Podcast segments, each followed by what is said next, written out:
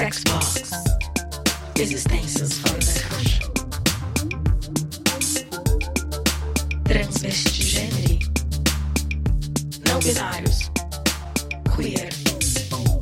Existências fora da caixa. Sexbox. Hoje estamos aqui com Jupe e Julian Santos para conversar sobre música, sobre arte, arte trans, arte não binária e como é esse cenário aqui dentro deste país chamado Brasil, República de Salve-se Quem Puder. É, e queria convidar vocês para contar um pouquinho da trajetória de vocês, é, primeiramente, como vocês conectam a questão identitária, né, essa identidade trans, dentro é, da arte da música que vocês trazem. É, bom, como o Pri falou, né, sou homem trans, sou músico ativista, paraibano, e comecei a escrever desde muito cedo, mais por uma questão de sobrevivência, né? Eu colocava sempre no papel as coisas que eu estava sentindo e sempre quis também é, ser músico e para mim veio a calhar assim um, juntar essa essas a arte com a militância, né? Então a minha música é basicamente primeiro ela ela nasce com essa minha necessidade de sobrevivência, de poder expor o que eu sinto e essa tentativa de mudança, né? Então, basicamente é isso. Júpiter, conta pra gente um pouquinho então da sua trajetória também, o que, que te inspira? Certo, então, é, eu me chamo Júpiter, né, oficialmente agora. É, eu comecei na arte com 12 anos de idade, né, mano? Eu sempre gostei de rap, sempre ouvi rap. E eu comecei com 12 anos já nas batalhas de, de freestyle, né? A primeira batalha que eu frequentei foi a Santa Cruz, e, que é aqui em São Paulo, né? E já levei como primeiro verso, um verso só, uma batalha já. E a primeira batalha foi assim que eu ganhei. Desde então eu não parei mais no rap, né? Já tô aí desde 2009 produzindo. 2018, se eu não me engano, 2016. Não, minto, em 2014 eu lancei meu primeiro EP, que é o Essência. E em 2015 eu lancei o álbum Arte da Refutação. É, em 2016 eu me juntei com a Sara Donato para fazer o Rap Plus Size e desde então a gente está junto nessa aí, falando sobre machismo, gordofobia, abordando gênero, principalmente agora, né? Depois que eu me assumi trans, que eu, me, que eu, que eu passei a me identificar quanto trans.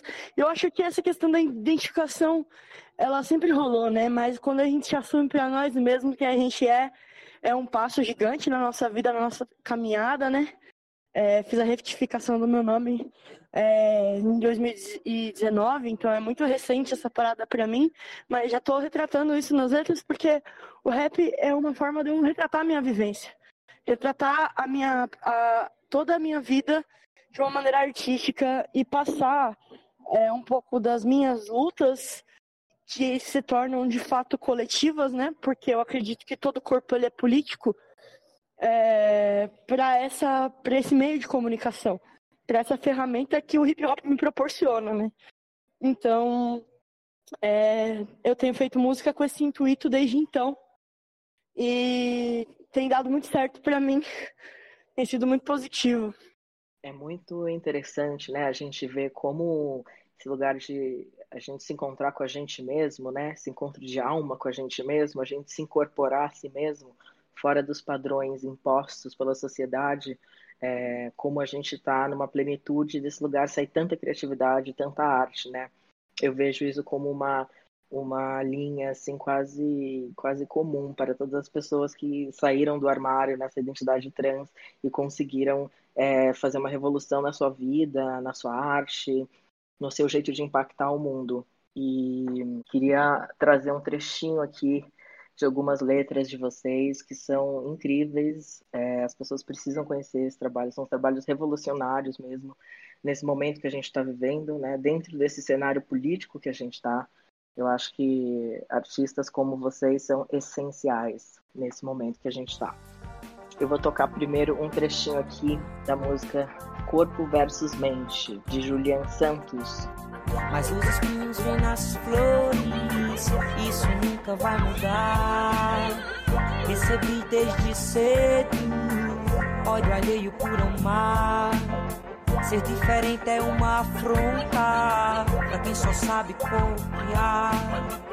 E no mundo dos espelhos, o universo é regular. Então, meu pai falou que eu não podia amar mulher. E se visse na rua, tá ligado, né? O seu irmão pode, ele é homem. Meninas não saem depois das onze. Ele pode ficar com quem quiser. A má fama só chega pra quem é mulher. Sempre quando eu canto, eu me lembro a cena me inspirou a escrever, né? Que eu tava tentando sair de casa, assim, pra ir pra rua. Tava com os meus pais, era adolescente, e o meu pai trancou a porta na minha frente e disse assim: Você não vai sair. E o meu irmão tava do lado de fora, ele tava, enfim, de casa e eu perguntei, mas por que que ele pode e eu não? E ele olhava para mim no fundo do meu olho com muito ódio. Ele dizia: "Ele é homem. Ele é homem, ele pode, você não pode".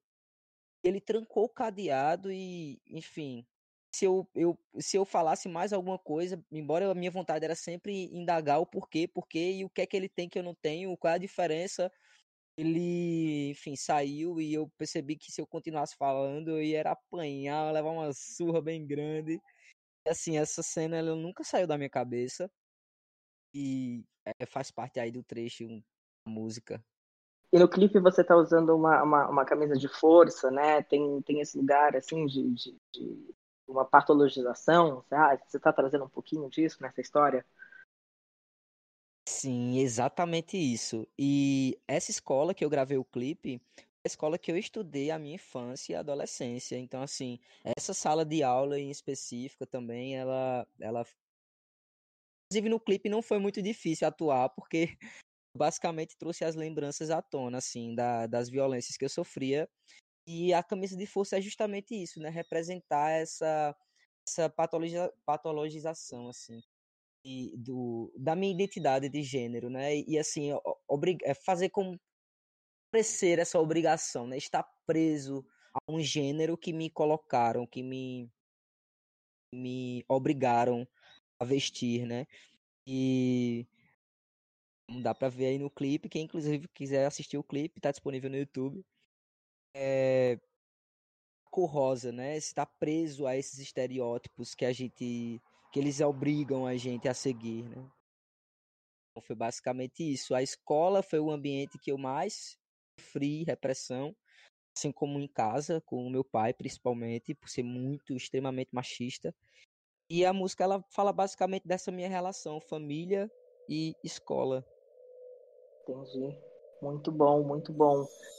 Vamos tocar aqui um trechinho de, de Baleia, do Jupe Rap Plus Size. Vamos ver aqui, Jupe, me conta como é que você chegou aqui nessa construção. Vamos tocar um trechinho.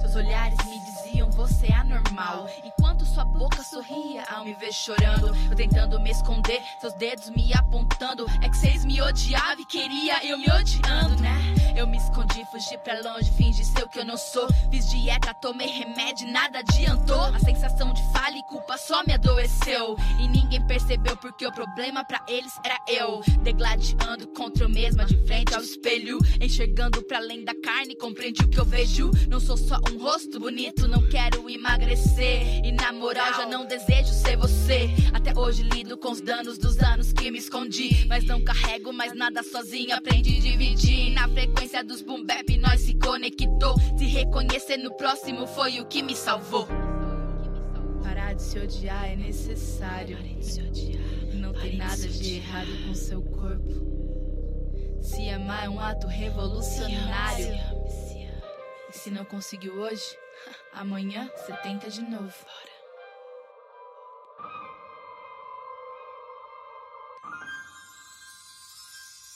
Eu era só uma criança, não precisava precisava disso. Escolha a cor do vestido que eu não queria vesti-lo. Lembranças são vestígios, vertigens do raciocínio que eu perdi. As contas de quantos quilos perdi pra ganhar, a ponto de me odiar, pra me repudiar. A doença que inventaram só pra me remediar. A medida certa sendo média incerteza e um precipício sobre a mesa.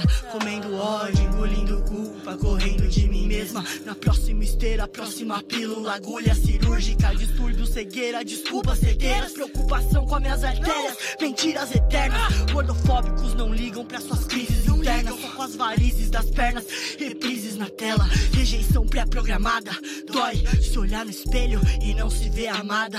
Mas quem diria, amando da mesma batida, achei uma aliada pro rap, corote, risada. Nossa frequência faz nossa voz ganhar o mundo. Pra nunca ser silenciada. Sempre tem, sempre tem você aí, sentindo bem, sentindo bem. Alguém igual você aqui, que pode construir, pode construir, que pode te levar a refletir, a refletir. Encontre pra transmitir. Sempre tem, sempre tem alguém como você aí,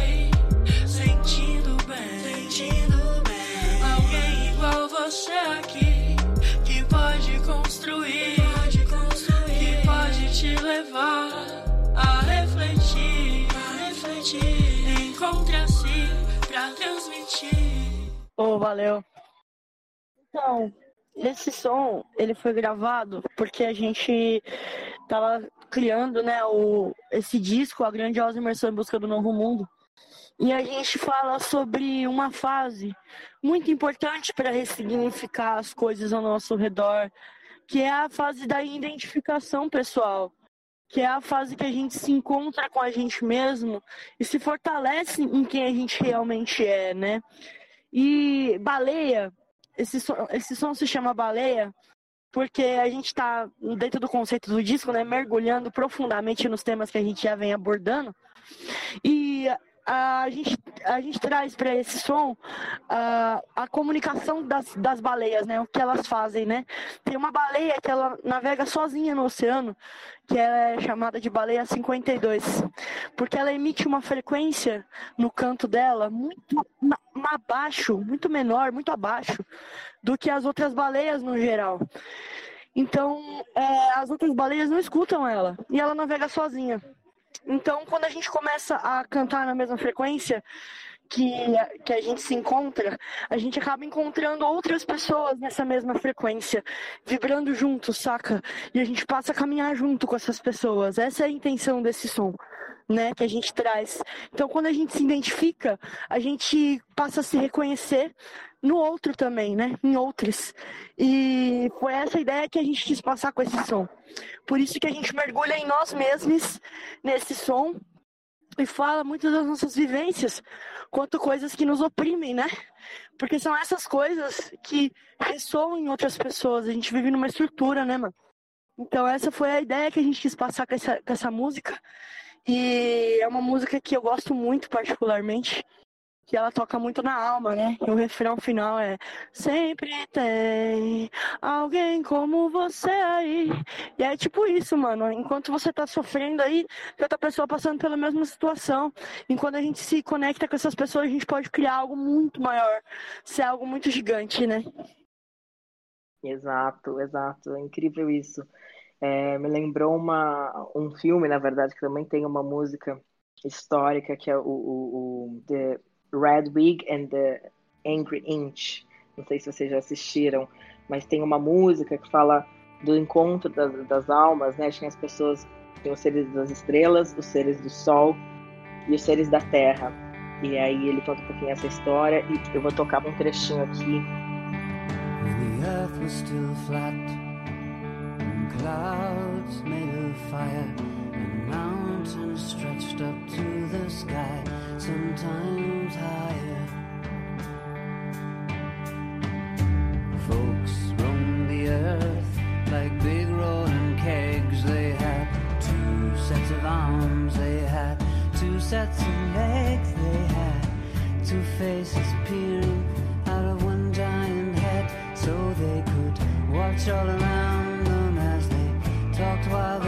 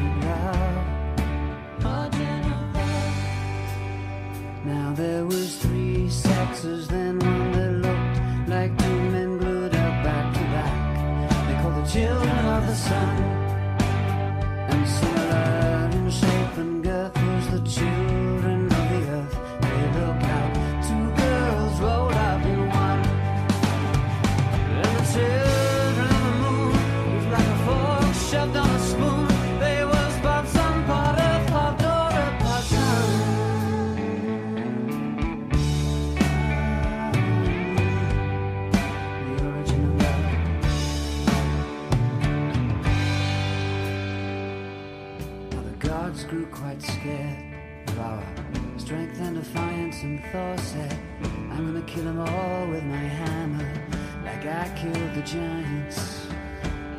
But Zeus said, No, you better let me use my lightning like scissors, like I cut the legs off the whales, dinosaurs and the lizards, and then he grabbed up some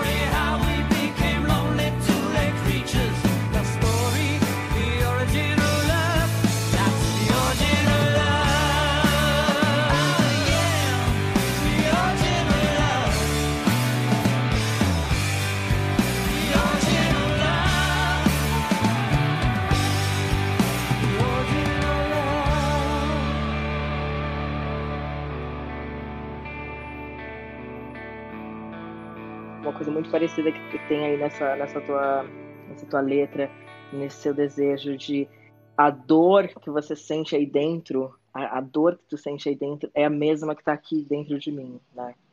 Essa dor que você está sentindo, a gente está partilhando da, da, mesma dor. E aí é esse lugar, né? De, de, essa comunhão de entender essa dor, dessa opressão, e ela é, é a mesma dentro de cada um de nós. Sim, sim. Essa é a mensagem mesmo muito bom, muito bom. É, tá. Então a gente vai ouvir agora um trechinho de Sua Mente Sem Preparo. Será que meu corpo errado? Será a sua mente sem preparo? Será o meu corpo errado? A sua mente sem preparo?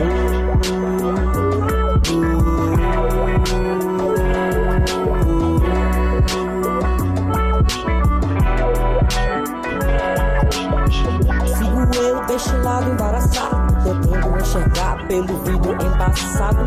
Quantos correm do meu lado e por quais eu sou considerado? Que cara linda nesse vestido rodado.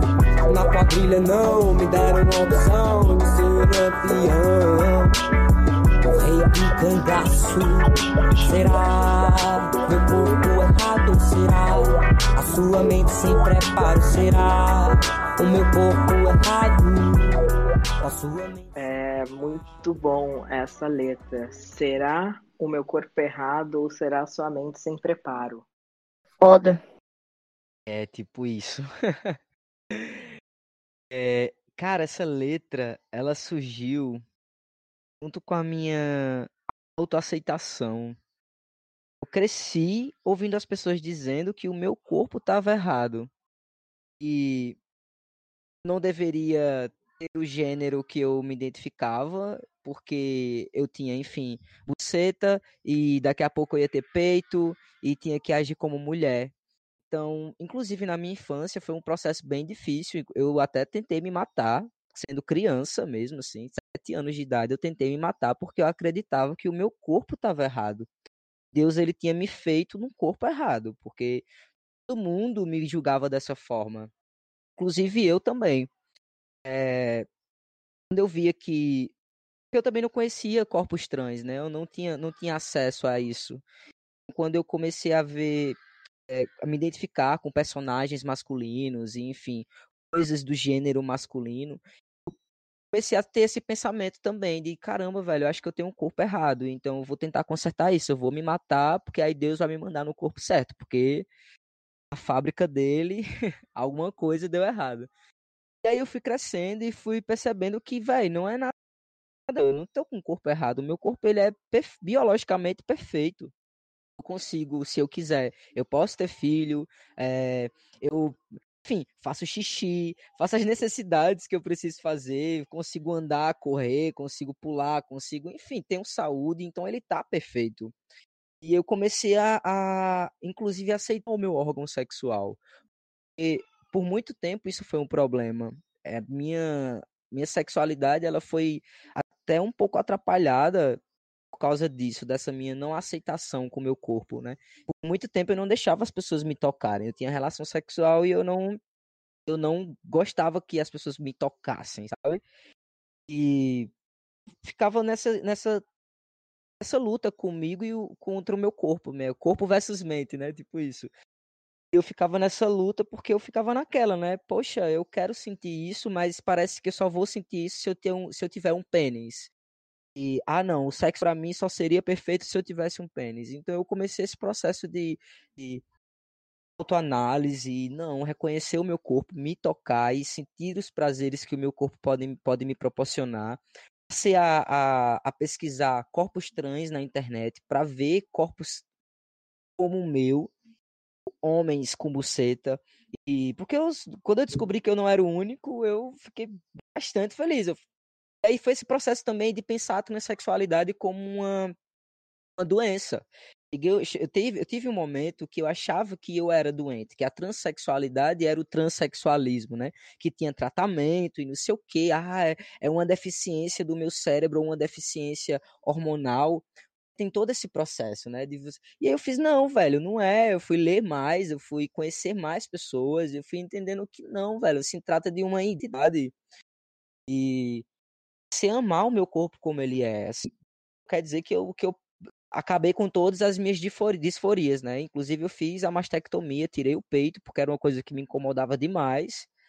Mas eu tirei o meu peito sabendo que eu amava os meus peitos, entendeu? Eu não achava que eles. Enfim, eu não me sentia bem com eles, mas eu cheguei a amá-los. Assim, olha, eu não me sinto bem com vocês, mas eu amo vocês, tá bom? Eu não odeio vocês. O mundo quer que eu odeie vocês, mas eu não vou odiar vocês. É, e a mesma coisa com a minha buceta. Eu fiz essa, essa música para mostrar que meu corpo ele não estava errado, que tudo fazer dependia, na verdade, da mente das pessoas que me proibiam de fazer. Então, o fato de eu não ter sido o personagem masculino na, na, na quadrilha não foi porque eu tinha peito e buceta, foi porque a galera não tinha a mente aberta para deixar que eu pudesse ter o personagem masculino na quadrilha. A mente sem preparo, né? Isso, justamente. Eu fiquei curioso para saber o que, que foi que você viu primeiro. Qual foi a tua primeira referência que você buscou de uma pessoa trans, de um homem trans, que te falou que isso é possível? Você tem a imagem? Você lembra o que que foi que você viu que você Sim, falou, pai? foi. Sim. Foi Conta o Buck. Angel. Muito interessante. Que ano que foi isso? Ai, não sei, acho que eu tinha uns 16 anos, eu tô com 28 agora. Uns 16, 17 anos. Porque a gente sabe que não tem, né, corpos trans na mídia. Então, assim, eu tive que procurar na pornografia, né? Tipo, naquela época, principalmente. Então, eu procurei mesmo, assim, corpos trans na pornografia para poder achar um corpo que eu pudesse me basear, porque eu tava cansado de odiar o meu corpo. E essa questão, né, da, da sexualidade e tal, do, próprio ato do sexo, me, me era era muito limitante para mim. Então eu precisava ver homens com buceta e se sentissem bem com os corpos deles, assim. Então eu, eu achei primeiro o Buck Angel, depois fui achando outros homens trans lá e eu comecei a perceber, ver eles se sentindo bem com o corpo, se tocando e se sentindo sensuais, sabe? Então, para mim, foi uma. ajudou bastante. Por isso que, inclusive, eu defendo a aparição mesmo dos corpos trans nas mídias, sabe? Porque é uma coisa que me fez muita falta, que eu tive que buscar na pornografia. Mas que fez uma diferença enorme na minha vida, assim, na minha aceitação. Sim, é, até me emociona, porque Buck Angel também foi a primeira pessoa que eu vi. É, hoje eu tenho 40, vou fazer 42 anos, mas eu tinha uns ah, 12, talvez, a primeira vez que eu vi uma reportagem sobre o Buck Angel começar a transição, né? E, e quando eu vi aquilo, eu falei, nossa, é isso. Já sei, já tenho uma resposta. E eu lembro que eu contei pra minha primeira namoradinha, acho que eu tinha 15 anos na época, que eu ia virar um homem, que ela podia namorar comigo, que não tem problema, que na verdade eu era um homem e que ia ficar tudo certo, entendeu? E, e foi muito interessante essa, essa referência, né? Então, como é importante ter referência na mídia pra gente se espelhar e falar isso, né? Tô, tô me vendo aqui, é possível fazer isso. É óbvio que depois, pra mim, eu encontrei o lugar da não binariedade que me completa muito mais, mas é isso, assim, não ter referência do que é um corpo trans, a gente não saber que isso é possível, é, deixa a gente muito isolado, né? Então, enfim, queria até saber o que que Jupe acha e qual foi tua referência, Júpiter, pra você falar, putz, é isso, sou trans. Quem foi a primeira pessoa que tu viu que você falou que é isso aí? Cara, então, é, é muito importante essa de referência, né, para você ter essa autoaceitação. Eu vou, eu vou além, né, porque aceitar, no final das contas, é, é se conformar um pouco, né? Eu acho que a gente precisa se amar de maneira verdadeira e plena, né, mano? E sem referência fica muito difícil, né? Eu, visualmente, não tive muitas referências, mas tem um, um amigo meu, que é o Lex, e ele, ele é uma das primeiras pessoas não binárias que eu conheci, assim, de peito e barba. E eu fiquei, uau! Uau! Tipo, uau! Que foda! Que pessoa foda! Que pessoa incrível!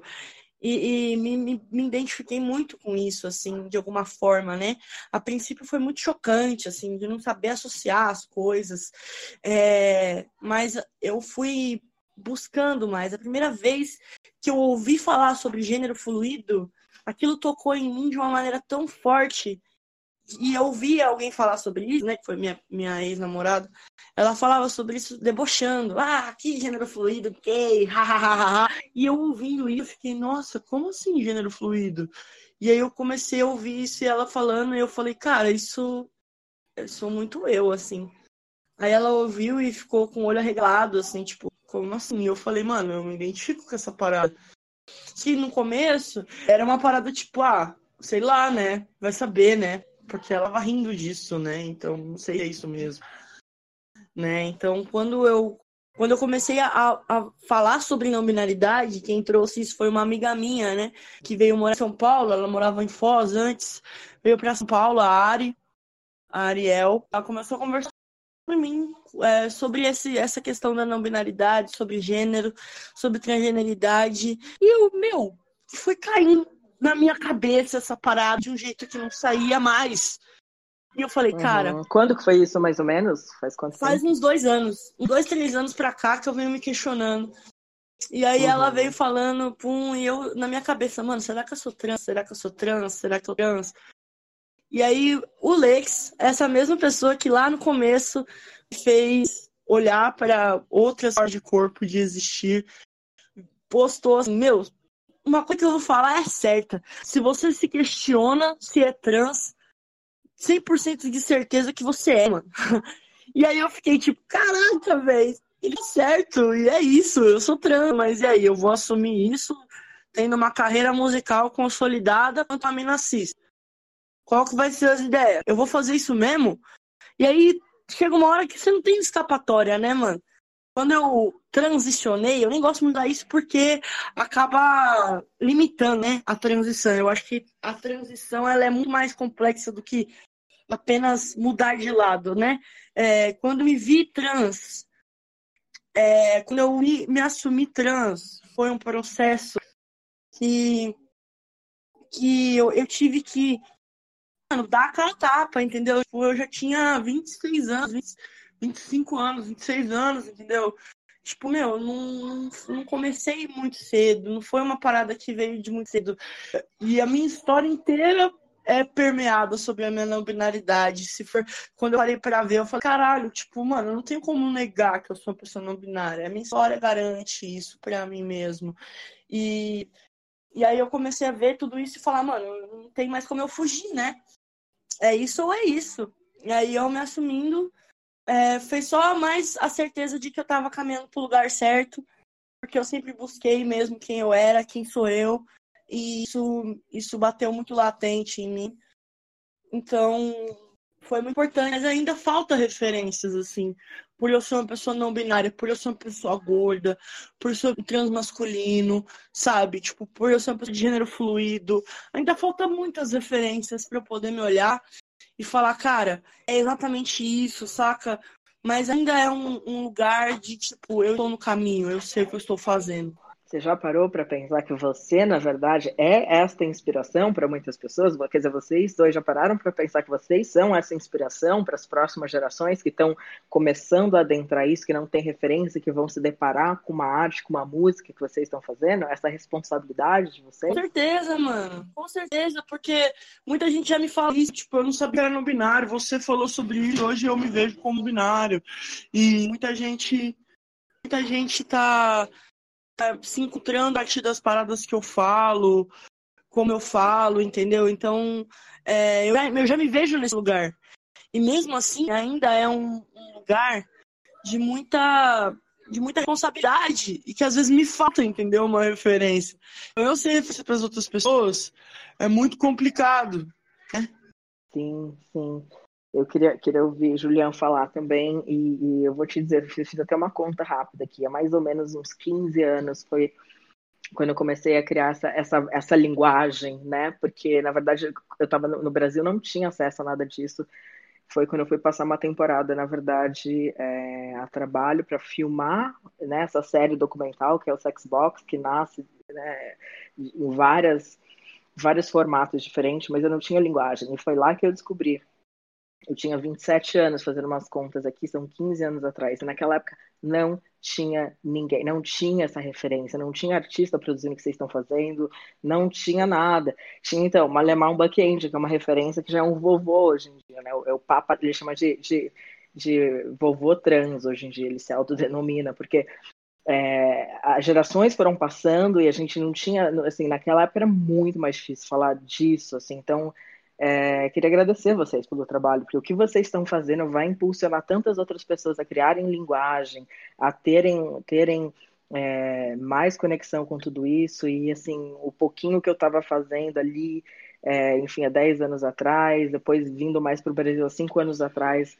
com as conferências Xbox que a gente começou a falar de não binário, a gente levou muita pedrada da gente para falar, pô, isso aí não é trans de verdade, isso aí não é isso, aquilo.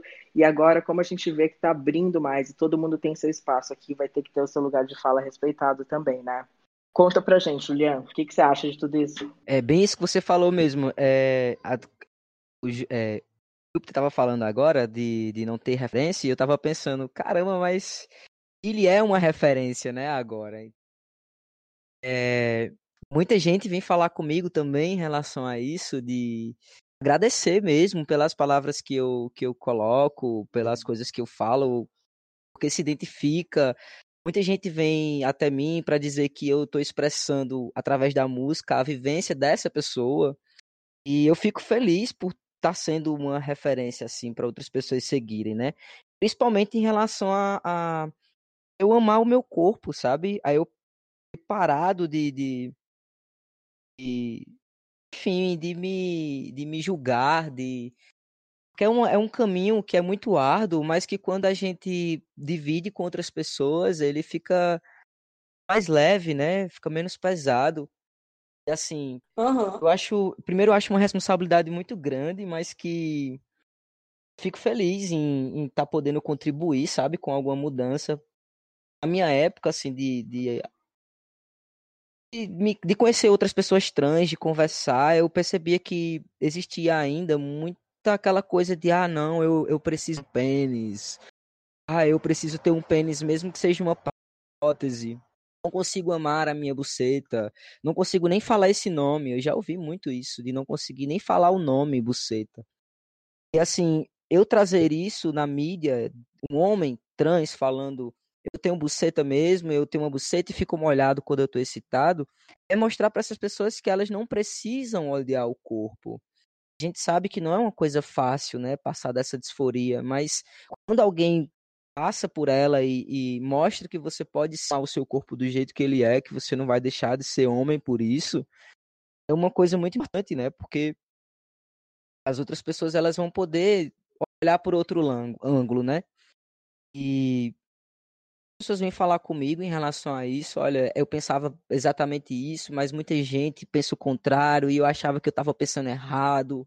É, essa questão de ser trans ou não de verdade, né? A gente acha que isso é uma coisa que ficou no passado, mas que ainda existe. E a gente precisa quebrar com isso. E eu me enxergo quebrando isso, pelo menos de alguma forma. Eu fico, cara, muito feliz com isso. Verdade. Eu também, muito feliz de você existir e ter esse trabalho. Jupe, você já passou por isso? Fala um pouco pra gente, assim, de alguém falar que. É... Acho que tem duas coisas aí. Essa coisa de nascer no corpo errado, né? A gente viu muita gente, alguns anos ainda, insistindo nisso, ah, não, nascer no corpo errado. Porque dizer isso é quase como se tivesse que existir um corpo certo, né? Tem um corpo certo e eu não pertenço a ele. Então acho que esse conceito é bem problemático. E aí contar um pouquinho de se você se sentiu é, ainda dentro do próprio movimento, a gente vê que tem quase uma polícia trans que vai dizer: você não é trans de verdade porque você não tomou suficiente hormônio, porque você não fez cirurgia, porque você não fez isso e aquilo. É, como é que é isso para você? Como é que você experimenta e experienciou isso tudo? Uma vez eu tava, tava aqui na quebrada tal, aí uma menina tava fumando baseado, encostei nela e falei: eu posso mostrar? Ela falou: demorou, mano. Aí, ah, qual é o seu nome? É Júpiter. Mas é seu nome mesmo? É meu nome mesmo. Ah, mas mas esse é seu nome mesmo? É meu nome. Mas qual que é o seu nome de verdade? Aí já começou essas ideias, né? Falei, mano, é... eu sou uma pessoa trans, certo? Meu nome agora é Júpiter. E eu não vou falar o meu nome porque ele não importa mais. Aí lá, ah, então você é tipo aquelas pessoas que nascem no corpo errado. Eu vi pra ela e falei, mano, digamos que eu nasci no corpo certo, mas eu nasci no mundo errado. Aí ela pegou e ficou me olhando com uma cara de. Ah, pode crer, né? Deu um trago, me passou baseado, e eu fiquei tipo, porra, isso fez tanto sentido para mim, para ela pode ser do nada, assim. Mas para mim fez tanto sentido. Tipo, eu não nasci no corpo errado, mano. Eu nasci no meu corpo, nesse corpo que é o único corpo que eu tenho e é o corpo certo para mim, tá ligado? Tipo, isso pesa tanto por eu ser uma pessoa gorda ainda, tá ligado? Porque é, é mais difícil ainda de ter referência. E por eu ser uma pessoa que é um hormônio e também não fiz a mastectomia. Então muita gente ainda me olha e me lê como uma mulher, né? Isso é uma bosta, mas mesmo assim, tipo, uh, as pessoas não, não associam muita coisa. E tem muita gente que olha e já me trata no masculino sem nem saber de nada. Então, eu fico nesse meio lugar, né? E eu tenho que ou entender que essa é a forma que a sociedade ainda lê corpos, né? E isso é bosta, mas a gente tá aí para mudar isso.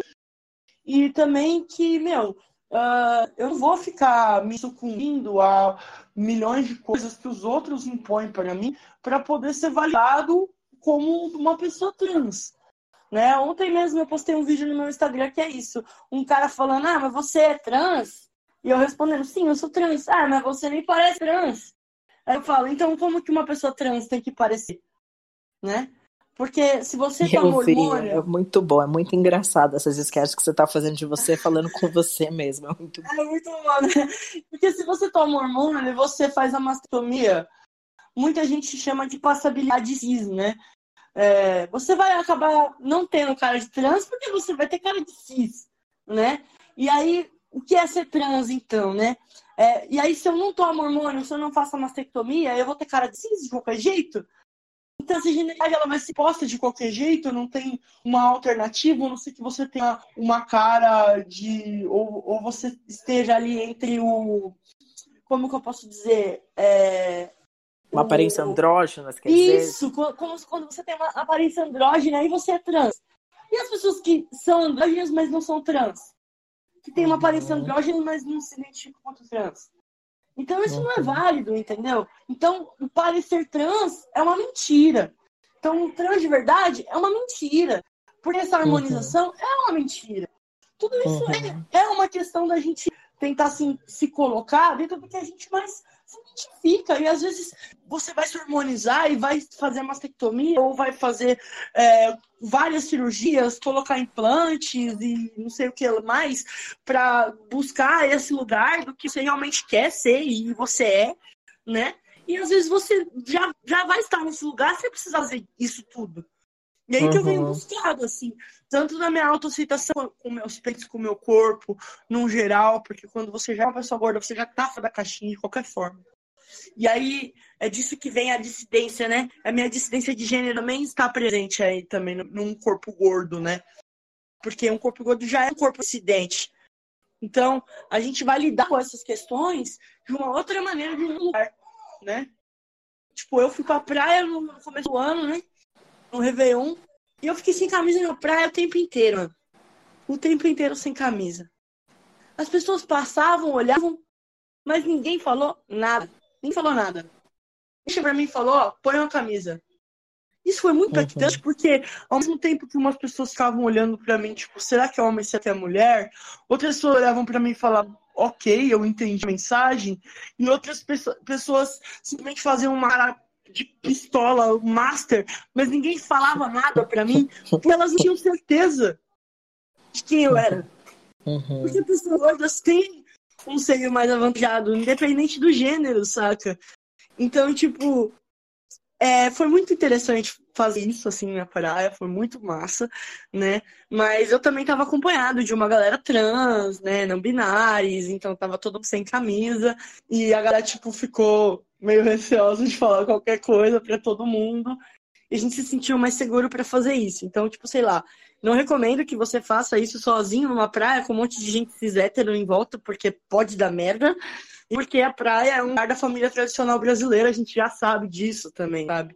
Mas é também um lugar pra gente subverter com nossos corpos, nossas corpas e fazer a, a nossa revolução, né? Uhum, uhum. Eu concordo, eu concordo demais com o que Júpiter falou agora. Inclusive, eu fiz isso algumas vezes antes de fazer minha mastectomia. E era meu sonho ir pra praia e ir bem na praia, porque sempre era uma questão, né? É, sempre usando uma faixa extremamente apertada, que incomodava, que coçava, que assava. Nossa. E aí eu, e eu olhava assim para as pessoas e eu, caramba, não tem uma pessoa trans, mas eu estou aqui. Então eu vou mostrar para essas pessoas, eu vou mostrar a minha prisão, eu vou mostrar para elas a minha liberdade. Eu comecei a tirar a camisa na praia também, só que assim, eu não estava acompanhado de outras pessoas. No máximo eu tinha uma pessoa do meu lado, um amigo ou uma amiga cis. Assim, a cara das pessoas era justamente essa. Algumas ficavam na dúvida, você percebia mesmo a cara de dúvida das pessoas, né? Pessoa com barba, com peito um peito arredondado, que era uma coisa meio estoante, assim. Mas, tipo, isso, eu fiz questão de, de tirar a camisa, mas por essa questão, assim, de, de das pessoas olharem mesmo, cara, você tem que se acostumar com, com corpos diferentes, sabe? E tem que ser isso mesmo, alguém tem que ter a coragem de tirar a camisa para que um dia outras pessoas não precisem ter que ter coragem tirar a camisa. Simplesmente seja algo Ah, natural, é. chega lá e tirar a camisa. E seja qualquer pessoa. Sim, né? sim. É muito importante. Sim, mano. Nossa, foi uma sensação de liberdade muito incrível quando aconteceu isso, assim.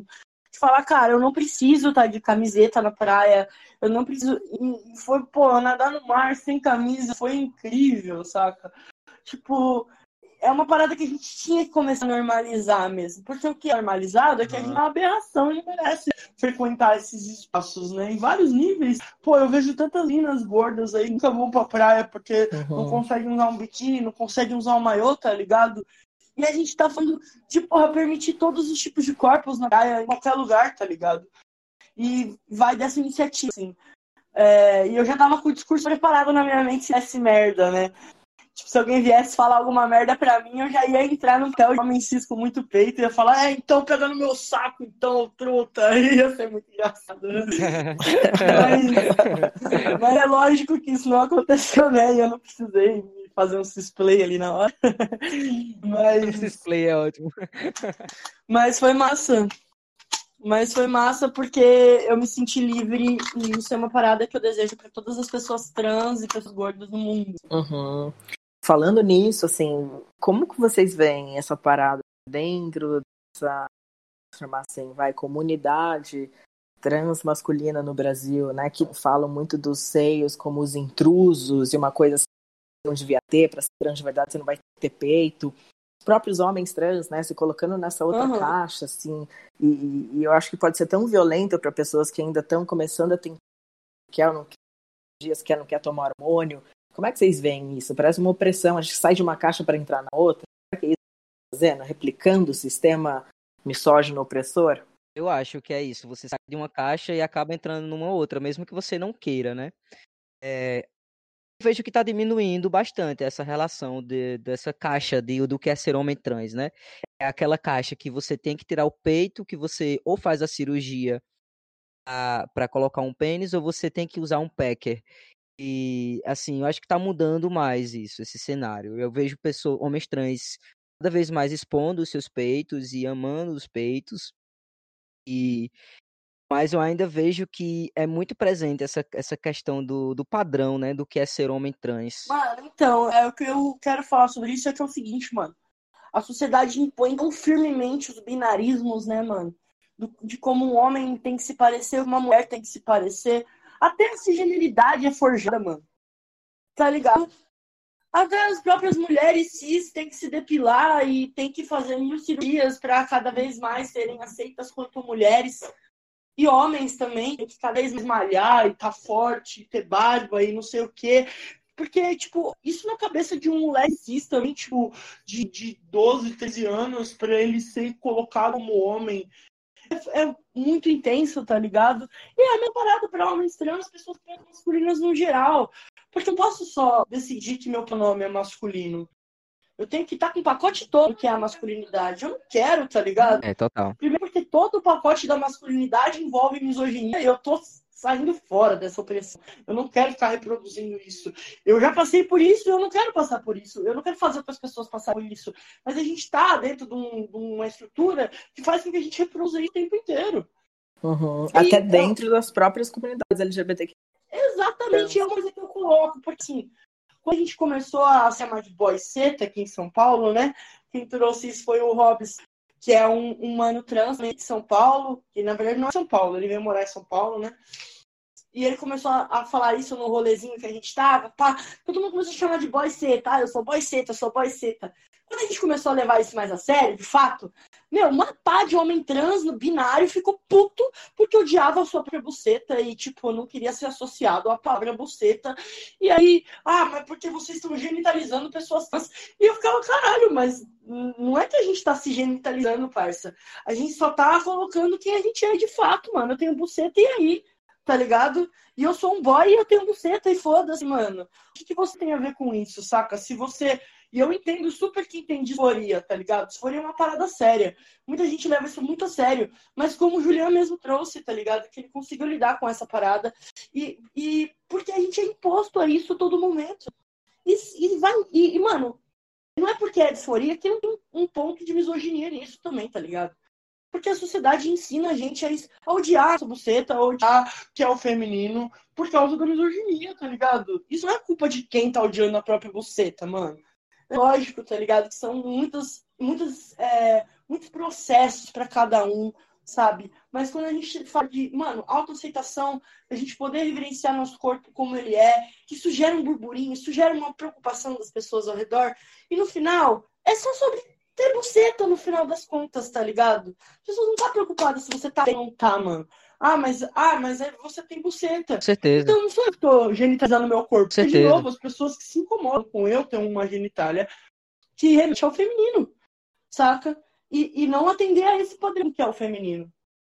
Então, é sobre isso. Porque quando uma mulher trans, uma travesti se coloca como mulher de pau, aí é uma questão que as pessoas ficam, ah, mas não, é a mesma coisa, entendeu? A gente está se ressignificando dentro de nossos corpos, porque a sociedade se genitaliza o tempo inteiro e coloca caixas binárias o tempo inteiro para estar. Quero dentro dessa caixa. E aí? Mas é uma foda, é uma pressão, porque a todo tempo as pessoas ficam, porque vou tirar meus intrusos, porque não sei o que. Mano, disforia é foda, mas quem te dá essa disforia? Né, mano? A gente precisa começar a repensar isso.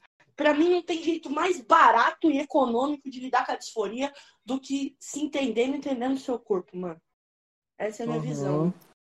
É a mente sem preparo, né? Aquela famosa mente sem preparo que a gente falou aqui, que não consegue lidar com isso, que infelizmente a gente nasceu nesse planeta que é misógino, tem uma ditadura de gênero. Sim, e a gente sim. não percebe, mesmo na transgeneridade, replica isso para dentro das nossas existências, né? Das no da nossa cultura aí quão importante é esse, esse diálogo, né? De um pouco liberdade. liberdade. É total. Uhum. É isso mesmo. Inclusive, eu, eu, percebi essa, essa caixa, né, cis, que eu estava sendo colocado depois da minha transição, porque na minha cabeça eu ia fazer a minha transição para ser Uhum. quem eu era, né? Tipo, ah, não, eu vou ser livre para ser quem eu sou, não sei o quê. Quando de repente, quando eu comecei a ter cara de homem cis, e a galera já me deu outra caixa que eu tinha que me colocar, que eu ficava, não, mas peraí, eu, eu comecei a perceber que eu Uhum. tinha que Uhum. aumentar alguns trejeitos para poder ser aceito em alguns ambientes, para parecer mais macho, para não ser violentado, para não ser visto como gay ou, ou, af, ou afeminado, que seja, é, para ser visto como um homem mesmo. E eu ficava tipo, peraí, velho, como assim? Eu vou ter que falar de uma forma diferente do que eu falava, mas a intenção não era ser eu. Ela tá tentando fazer com que eu vire outra coisa, que não, não sou eu. Eu tinha que, de repente, agora pegar um monte de mulher, não podia mais dizer não para as mulheres, eu tinha que estar ali pronto para fazer sexo com elas a qualquer momento. Eu, não podia ter enfim, não podia não estar com a minha faixa, porque o volume já era uma coisa do meu, o volume do meu peito já era uma coisa que não poderia ter. Assim, eu fiz, caramba, velho, como assim, velho? Você sai de uma, tenta sair de uma caixa e a galera já quer que você entre em outra. E acontece isso também no mundo trans, né? A galera quer que você siga, porque senão você está é, colocando em risco a visibilidade do, do que as pessoas trans querem que, que Uhum. a gente tenha. Tipo, você não pode falar que você ama sua buceta porque homens trans Uhum. não amam a buceta. Nossa, Homens totalmente. trans não querem, não gostam de ter buceta. Então, é Uhum. bem isso. Eu percebi que a gente é colocado em outra caixa. Você sai de uma. Então eu simplesmente chutei o pau da barraca, o pau da barraca e, véi, se foda, eu vou ser o que eu achar mais confortável de ser. Gente, isso inclui tudo, Uhum. até no próprio sexo mesmo. Percebi que você tem uma, tem uma questão de gênero, assim, de, de posição de gênero na, no sexo, né? É, nossa, velho, é muito incrível isso, assim, você parar pra pensar, eu comecei a analisar, velho, por que que quando eu, eu me relaciono, eu comecei a me relacionar mais com homens também, e eu percebi que, assim, quando eu me relaciono com mulher, eu ajo de um jeito, quando eu me relaciono com homem, eu ajo de outro, parece que eu tenho que ter, parece que eu tenho um papel que eu tenho que assumir naquele momento, e eu tenho que interpretar aquele, porra, mas tudo não é sexo? Como assim? o que, que é isso? Como é que faz para não se sentir preso a, um, Uhum. a um, uma caixa? Porque até nisso, até. É, Entra Deus. nisso, né? No papel do É. ativo e passivo. Quem pode ser ativo, quem pode ser ativo. É, ativo e passivo. Entra de novo outra caixa, né? Então, é, eu acho que é muito incrível isso, porque infelizmente a gente vive uma sociedade doente, né? Que estamos Uhum. todos de acordo que a sociedade está doente. E a gente querer dividir 7,6 bilhões de pessoas, 7,6 bilhões de possi possibilidades de existência, jeitos, ideias, corpos, experiências, histórias, sonhos, em duas caixas. Essa é a caixa da masculinidade azul, macho, e essa caixa da feminilidade fêmea rosa, né? Passivo ativo. É, eu acho que é, se existe isso é uma ditadura de gênero e eu acho que se Sim, sim. se existe o, o, o- esse termo tão tão falado hoje em dia que é ideologia de gênero, eu acho que é isso, né? É você forçar 7,6 bilhões de pessoas a escolherem entre uma caixa e outra. É, total. Foda, né? Inclusive tá rolando aí uma questão de Bolsonaro que é que seja banido urgentemente qualquer questão sobre ideologia de gênero nas escolas. E porque ele atendeu um pedido de uma criança que pediu para ele que não tivesse mais ideologia de gênero. E essa criança faz parte de um de um coletivo que o padre é, é, comanda, né? Então, tipo assim, não é uma criança que está pedindo por isso. É um padre, é uma instituição religiosa, né? Que, de novo, vem desde muito antes da colonização impondo qual é o padrão que todo mundo tem que seguir. E por que que é tão devastador para um sistema que está vigente, para quem está no poder em vigência, que exista pessoas de gêneros diferentes. Por que, que é tão. Isso é um ataque direto a pessoas trans, não é outras questões. Não é somente ao gay, a lésbica ou bissexual, não é só sobre sexualidades. Isso é sobre transgeneridade, isso é sobre gênero, sobre romper com esse sistema de gênero que é todo estruturado para que a gente siga real esses papéis. E por que, que a gente tem que seguir esses papéis? Porque eles são lucro, porque eles mantêm o poder Também. vigente, que são de homens cis, héteros, brancos, que estão no poder sendo milionários, bilionários e trilionários. Agora tem um trilionário. Né? Isso é bizarro, isso é bizarro. E a gente precisa, de fato, entender que romper com a estrutura do gênero é de fato quebrar o sistema, mano. E é por isso que a gente canta, desconstrui o gênero, quebra o sistema. Porque esse Uhum. sistema com C, ele existe. E ele existe para dominar uma população inteira. Então, é justamente o que você falou, não tem como colocar 7 bilhões de pessoas numa caixinha ou em outra, porque é muito mais complexo do que isso. Porque a gente tá falando de povos etnias, de comportamentos, que, meu, antes da colonização era uma coisa totalmente diferente. Começou a colonização no Brasil, na África, em vários outros continentes, e meu, tudo mudou. Por que, que a gente tem que seguir o mesmo padrão europeu de 500 anos atrás e a gente ainda tem que viver a partir dessa perspectiva, sabe? A gente pode criar outras. E ser trans é, de fato, ir contra esse sistema, essa estrutura gigantesca, desde muito antes. Uhum. É decolonizar, é propor, é, é mudar de verdade. Uhum. Exato. E eles fazem exatamente isso, né? Eles colocam, eles ditam o que é que é certo e o que é errado e começam a fiscalizar isso, né? Isso acontece na, na família, na escola, eh, no Estado, né? Na religião. Eles fazem basicamente isso mesmo. Eles ditam, ó, isso aqui é certo e o que é errado. Eles usam a religião para dizer o que é natureza, o que é de Deus, né? Usar a escola para continuar ensinando o que é isso, né? Reforçando esse ensinamento aí. E o Estado que cada vez mais, ao invés de separar Estado e religião, parece que eles cada vez ficam mais juntos, né? Assim, é justamente Uhum. isso. Exato. Aham, exatamente. E o mais doido é pensar que é, isso está sendo, tá sendo feito por pessoas trans também. E as pessoas trans estão seguindo essa mesma lógica da cisgeneridade.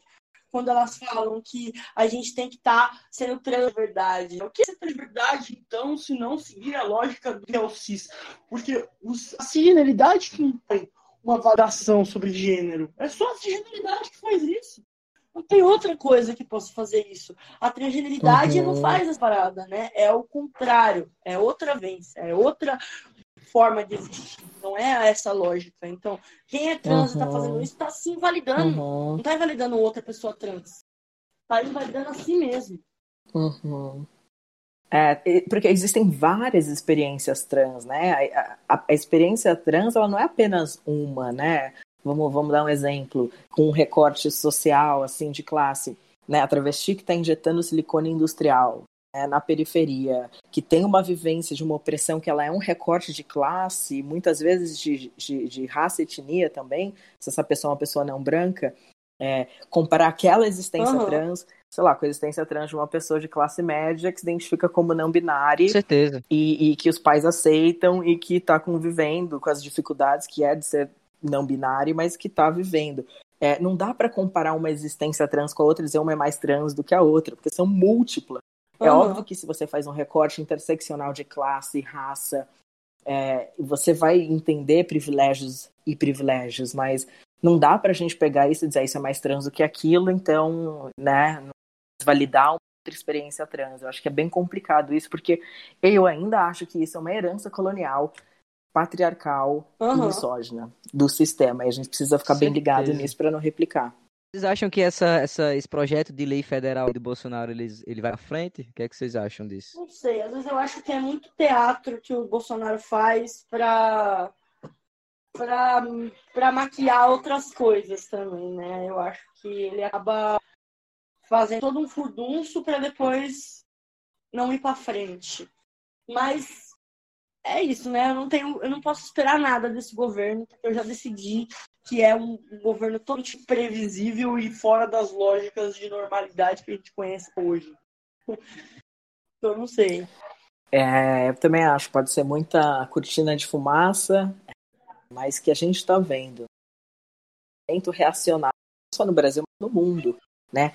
Um medo, né? Então, assim, volta pra caixa, volta pro armário, volta porque isso aqui não pode. E eu acho que é isso que o Júpiter estava falando antes, que é assim, qual que é o medo tão pavoroso dessas pessoas de terem seres humanos é, centrados na sua existência, no seu poder. Porque uma pessoa empoderada de si, uma comunidade empoderada de si, ela é uma ameaça para esse sistema, né? A cis heteropatriarquia. É, Somos uma ameaça porque vamos questionar a base de como todo, tudo isso está construído.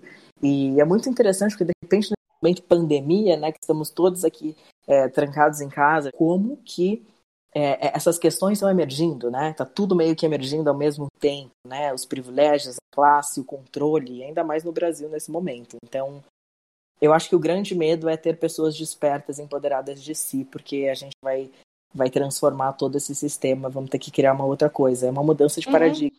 É porque a gente tá tão sempre tão focado em tentar estar dentro do padrão que se a gente parasse de, de se preocupar com isso, a gente ia se preocupar com outras coisas, né? Então, eu acho que é basicamente isso. Eles estão tentando, estão ocupando a nossa mente com coisas tão fúteis, com, quem você vai conseguir transar, qual é o corpo que você vai conseguir ter para isso, que roupa você vai poder vestir para isso, o que é que você tem que comprar para isso, que falta espaço para fazer outras coisas. Inclusive, eu estava conversando com um amigo meu, homem trans, que eu, eu perguntei para ele como é que ele tava e tal, como é que tava a disforia. Ele, mano, eu tô tão preocupado em, em, saber o que é que eu vou comer, como é que eu vou comer, o que é que minha mãe vai comer, que não sobra espaço nem pra minha disforia, mano. Então, assim, cara, isso para mim foi uma vivência diferente, né? Porque, querendo ou não, eu não sou rico, tô longe disso, mas, assim, faz um tempo que eu não me preocupo mais se eu vou comer ou não.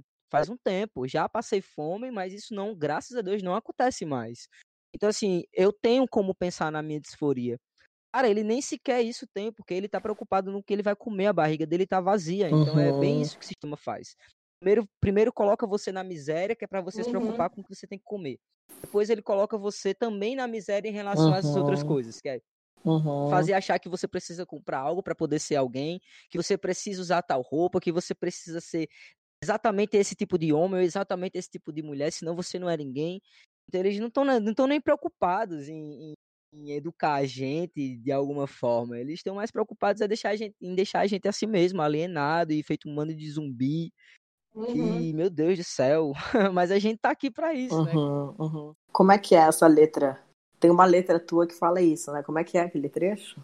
É, tem sim. É um bando de zumbi querendo comer meu cérebro, tentando me convencer a ser quem eu não quero. É basicamente isso que o sistema faz, né? É um bando de zumbi mesmo, porque eles não estão nem preocupados em tipo, caramba, essa pessoa, ela fugiu da caixa. Caramba, então é possível sair da caixa. Elas nem sequer se perguntam isso, elas falam, você saiu da caixa, não pode sair da caixa. Eu tô na caixa, você também tem que estar nessa caixa. Assim, elas nem se, elas não usam o diferente para ver como uma possibilidade de saída. Elas veem o diferente, não, eu vou julgar aquele diferente ali, porque não pode existir uma coisa diferente. Uhum, uhum.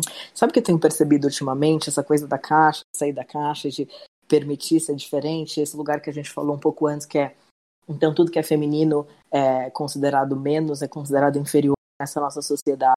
Uhum. E, e como eu vejo, às vezes, um, o preconceito dentro da nossa podemos chamar assim, comunidade LGBTP+, o quanto alguns homens gays têm uma super birra, uma quase uma aversão a travestis e mulheres trans. Exato. E aí, conversando e explorando isso, eu comecei a entender que é desse lugar, tipo, eu tive que me forçar a ser um homem gay macho, eu tive que forçar uhum. a não mostrar é, a minha, o meu lado feminino. Eu tive que me forçar a entrar aqui para não sofrer preconceito e de repente como certeza como alguém pode fazer isso e, e, e, sair da caixa e aí dentro da própria comunidade uma pessoa que também tem uma vivência é, é, não heteronormativa é. de repente ou não hétero né porque não não significa que você é gay você deixa de ser heteronormativo né eu conheço muitos gays heteronormativos é, só para pontuar isso mas então vocês já perceberam isso? Já identificaram isso? Assim, queria entender como é que vocês veem. Sim.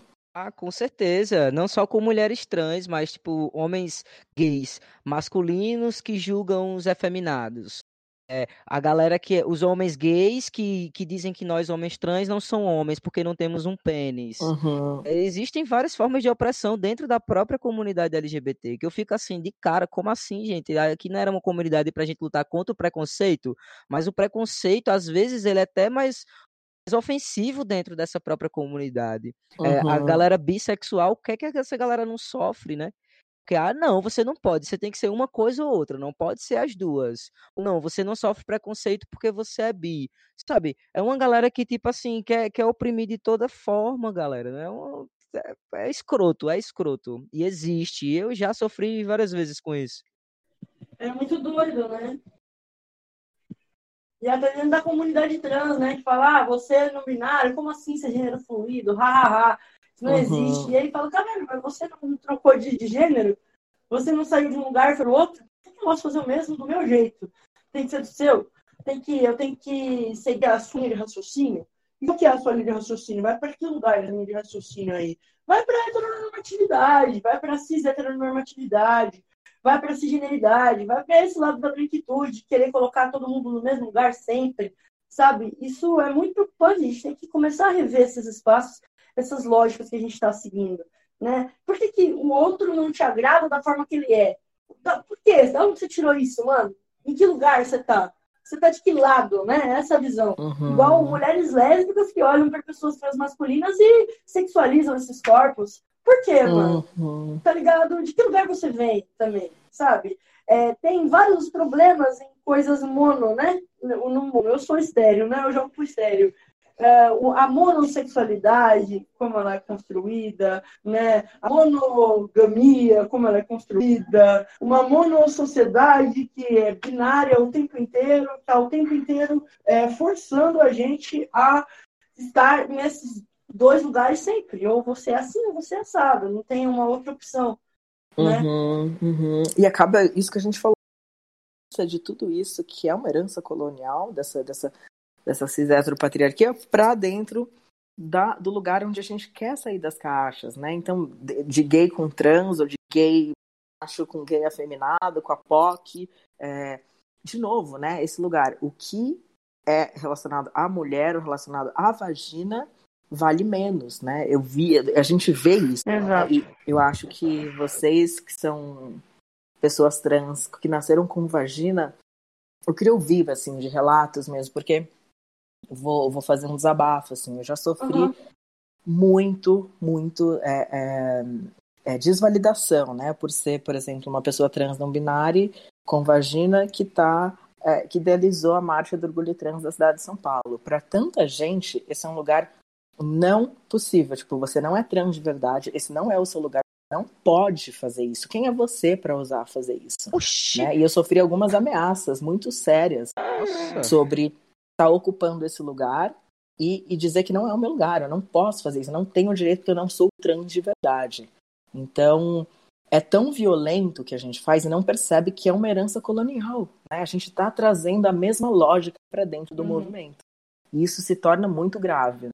Porque a gente acaba minando os nossos iguais, os nossos parceiros, né? Sim, né? Deus, com certeza. E que horror isso, eu não sabia disso. Como assim, minha gente? Vai ter uma carteirinha agora de verdadeiro ou falso? Pessoas trans pessoas elas, elas esquecem de levar em conta a vivência de cada pessoa. Gente, ninguém tem o direito de, de julgar quem é e quem não é. Quem tem que dizer que é o que não é é a pessoa que está falando. Se você se sente uma pessoa trans, se você é uma pessoa trans, quem vai dizer isso é a sua vivência, é quem você é. E, meu Deus, isso é um absurdo. eu ainda consigo me surpreender, eu ainda consigo me surpreender com esse tipo de coisa. Eu, é incrível isso.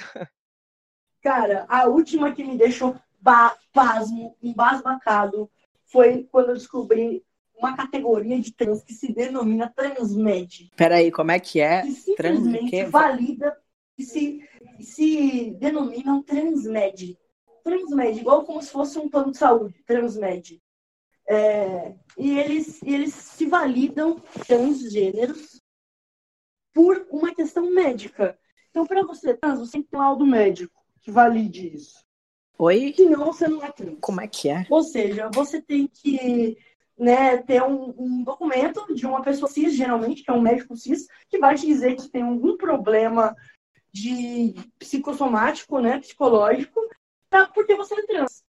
E isso é tão errado em tantos níveis. Uau. Que não dá nem pra calcular assim, mentalmente. Eu preciso parar algumas horas para sentar e, catalogar o porquê é tão errado. Mas só a questão de valorizar a existência trans é tão bizarro e as pessoas denominarem trans porque elas se patologizam assim dessa forma. Tipo assim, eu fiquei abismado com essa situação que eu falei, cara, eu não consigo nem dialogar com essas pessoas, eu não consigo dialogar, sabe? Tipo, é bizarro, é muito bizarro. Pra vocês verem o nível que tá.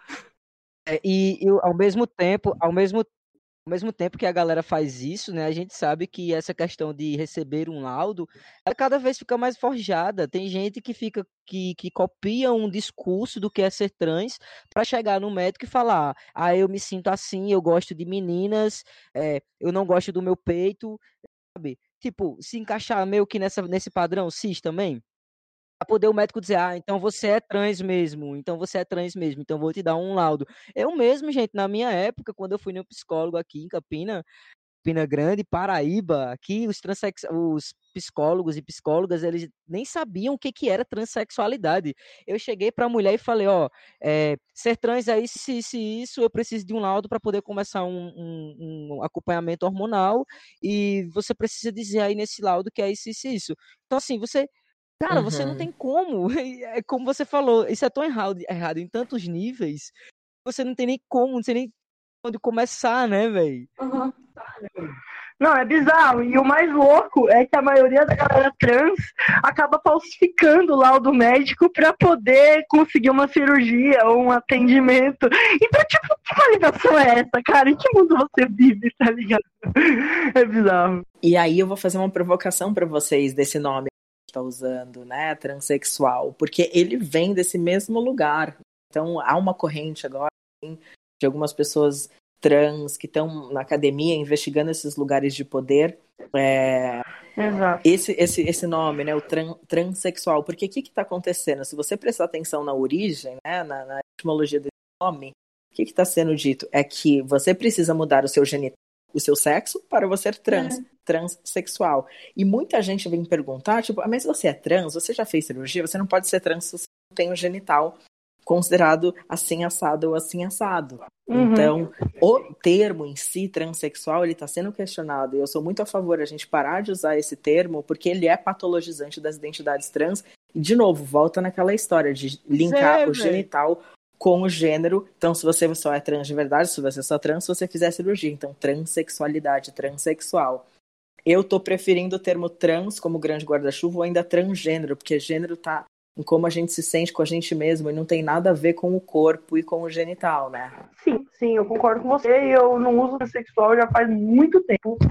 Não sei se eu usei agora por alguma questão, mas acho que eu não uso mais.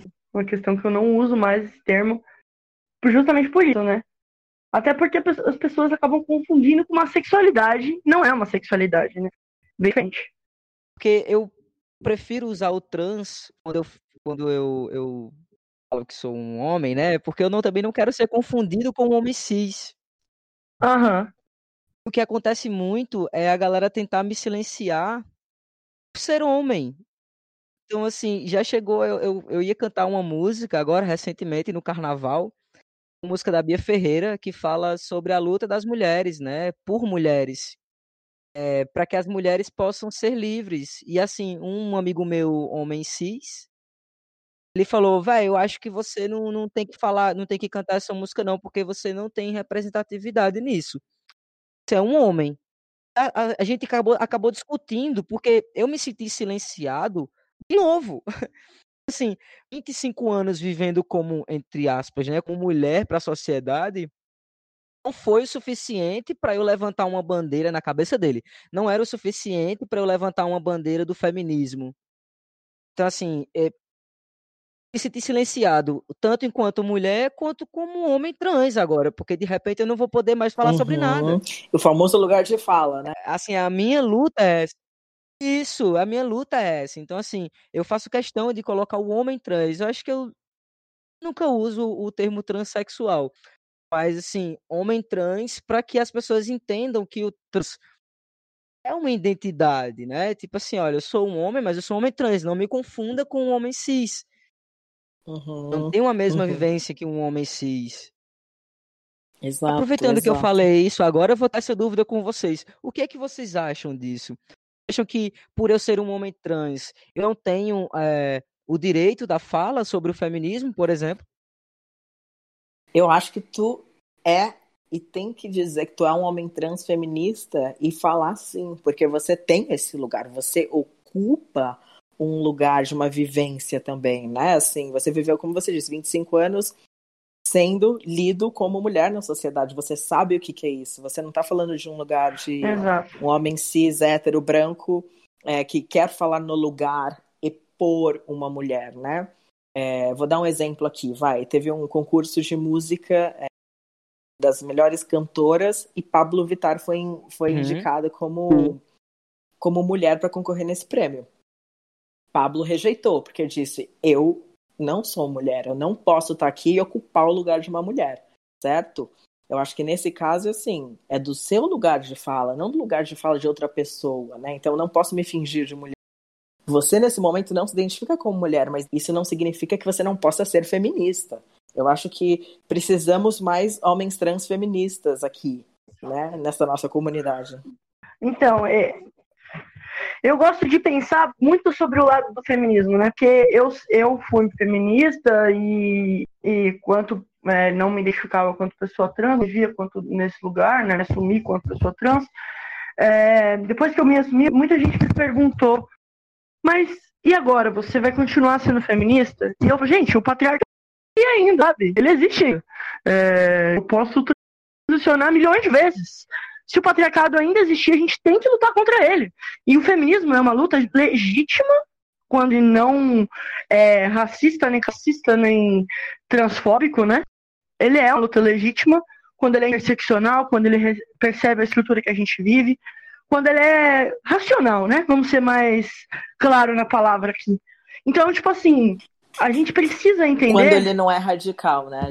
Quando ele não é radical. ou liberal demais, ou branco demais. A gente precisa entender que existe um feminismo que ele real luta pro patriarcado, um patriarcado vigente, que é um patriarcado branco, colonizador, que ele é um patriarcado que ele é classista, que ele é um patriarcado fóbico. E eu, e eu, uma pessoa trans não binária, eu tô no meu direito de lutar contra esse patriarcado.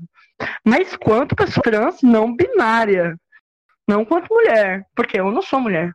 E eu reivindico esse espaço. E aí eu acho, Juliana, que eu acho que, que é uma questão para você refletir mesmo. Qual é o espaço dentro da luta do transfeminismo que essa fala sobre mulheres cis elas caixa?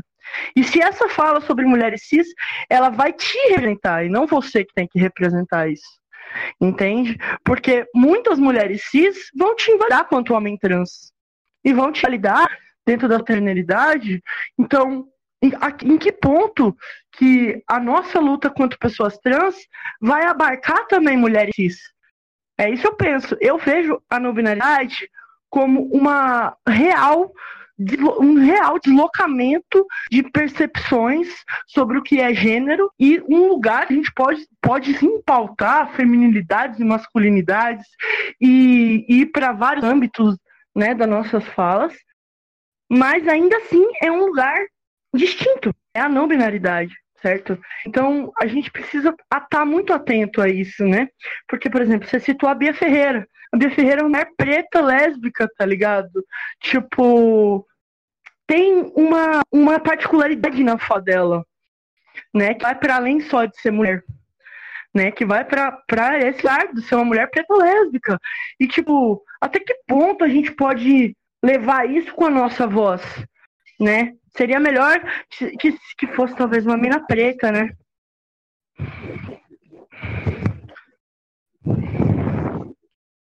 Sim. Então, aí a questão, a questão Sim, eu entendo. E eu convidei uma mina preta para fazer parte dessa, desse show, inclusive, que ela acabou não podendo fazer isso, não podendo participar. E a questão era, até onde é, música em si, ela não falava, assim, sinceramente, eu senti que eu poderia falar porque foram coisas que eu passei, entendeu? E aí a, a questão era, até que ponto é melhor que não se fale nada Aham. o que leve essa o que leve essa discussão, entendeu? Porque assim, como ela não como ela não pôde ir, a gente não cantou a música de Bia Ferreira. Entende? Então assim, não foi não se foi falado isso, não se foi falado, não se foi falado. Eu acho que tem que ser não falado. Tem que ser falado, não, não pode deixar de ser falado. É, mas é aquilo, como as pessoas vão olhar você, uma figura masculina, ainda que uma figura trans masculina, mas uma figura masculina, usando dessa, dessa fala sobre mulheridades, sobre feminilidades, de várias, de diversas formas. Inclusive, eu acho que a gente precisa redesenhar esse espaço, porque a gente passou sobre, pela misoginia e ainda passa por ela, né? E a gente precisa olhar para esse lugar. De qual é esse lugar da misoginia que a gente ocupa, para a gente poder lutar contra ela de maneira muito legítima, saca? sem deslegitimar outras, sabe? Uhum. Pensando nisso, faço uma provocação para vocês. Então, qual que é o papel do aliado? Então, peraí, pessoas trans, homens trans podem ser aliados de mulheres pretas lésbicas, né? É, podemos ser aliados. Como, qual é e como fazer o papel do aliado? Porque eu acho que há muita confusão aí em tomar o lugar de e abrir espaço ou homenagear essas pessoas. Tem uma linha muito tênue. Sim, sim que a gente precisa conseguir separar um lugar, uma coisa o lugar do aliade, de, de oferecer um, uma, uma homenagem, de abrir espaço para que essa pessoa traga mais acesso, porque essa pessoa com certeza teria mais privilégios. Como é que você faz esse papel de aliado sem tomar o lugar de quem tem que ser protagonista? Eu acho que esse é o grande ponto. Pode ser confundido aí. Essa eu vou deixar para o Júpiter responder, porque eu também quero saber. Pô, cara, eu sinceramente eu ainda estou descobrindo como ser uma pessoa que luta lado a lado aí, sem estar tá reproduzindo, sem estar tá produzindo opressões, uhum. né? Que são de, de natureza aí, de uma atitude, de, um, de masculinidade que permeiam a minha existência, né, mano? A gente, tá, a gente tem que estar tá aberto a ouvir, a aprender todos os dias, mano, com essas pessoas, saca? Sim, é o que eu geralmente falo para os aliados CIS, que geralmente é o público que eu dou as minhas palestras e workshops eu digo o seguinte: não é culpa sua, mas é sua responsabilidade, né? Então é esse lugar assim que precisa ser, ser é, incorporado mesmo pessoas, enfim, tipo, que querem ser aliados de qualquer causa para para ajudar a reforçar o processo e não tomar o lugar de ninguém. É, obrigado, obrigade por ter aceitado o convite. É uma honra ter vocês aqui comigo hoje. Mano, eu quero primeiramente agradecer, porque vocês fazem parte da minha aceitação todinha. Eu nunca me senti tão feliz como eu tô me sentindo hoje, sendo quem eu sou, sabe? O Rap Plus Size, ele te traz segurança. Me ajudou a superar uma crise de depressão horrível que eu tive há um ano e meio atrás. Então tudo que eu sou hoje em dia, tudo que eu tenho hoje em dia, uma parte é graças ao Rap Plus Size. Com o Rap Plus Size eu entendi a causa do feminismo, que não era só as minas revoltadas, que o bagulho é sério. É a memória diária da validade do meu corpo, por saber que eu não sou a única que tem um corpo gordo, que resiste e que não se vê como errado. O trampo de vocês é transformador. Sei que vocês ainda vão muito longe porque vocês estão trampando de verdade. Ah, o Rap Plus Size pra mim é a luta por direito à vida. Elas me inspiraram a começar a escrever umas poesias. Eu realmente tinha vergonha de ser o que eu era. E daí eu aprendi a me aceitar. Eu acho que isso é a coisa mais importante do mundo me impulsionou a acreditar, tá ligado? Vocês me ajudaram a me entender também enquanto mulher, assim. O Rap Plus Size me ajudou a conquistar minha autonomia, minha independência, me ajudou a sair de um relacionamento super abusivo e entender que eu não preciso da validação de ninguém para me amar verdadeiramente e ser quem eu sou. O trabalho de vocês para mim significa representatividade. Caralho, Rap Plus Size, vocês salvaram minha vida. Eu sou uma garota gorda, poderosíssima e eu tenho o potencial e o poder de chegar onde eu quiser quiser chegar. Eu me sinto acolhida pelas letras e pronta para enfrentar o que a sociedade tenta me impor. A partir do momento em que eu ouvi as vossas músicas, acendeu assim uma luz dentro da minha cabeça que me fez ver que eu sou maravilhosa, que eu posso e graças a vocês, eu hoje consigo dizer que eu me amo completamente, loucamente. Eu sou o amor da minha vida. Tinha acabado de ter minha filha, eu encontrei a Sara no metrô Santana, tirei uma foto com ela. Ela me desejou muita coisa positiva, isso foi muito foda para mim. É, recarregou todas as minhas energias que eu tinha e que eu precisava no momento para continuar. Hoje em dia eu me olho com muito mais carinho e mais amor.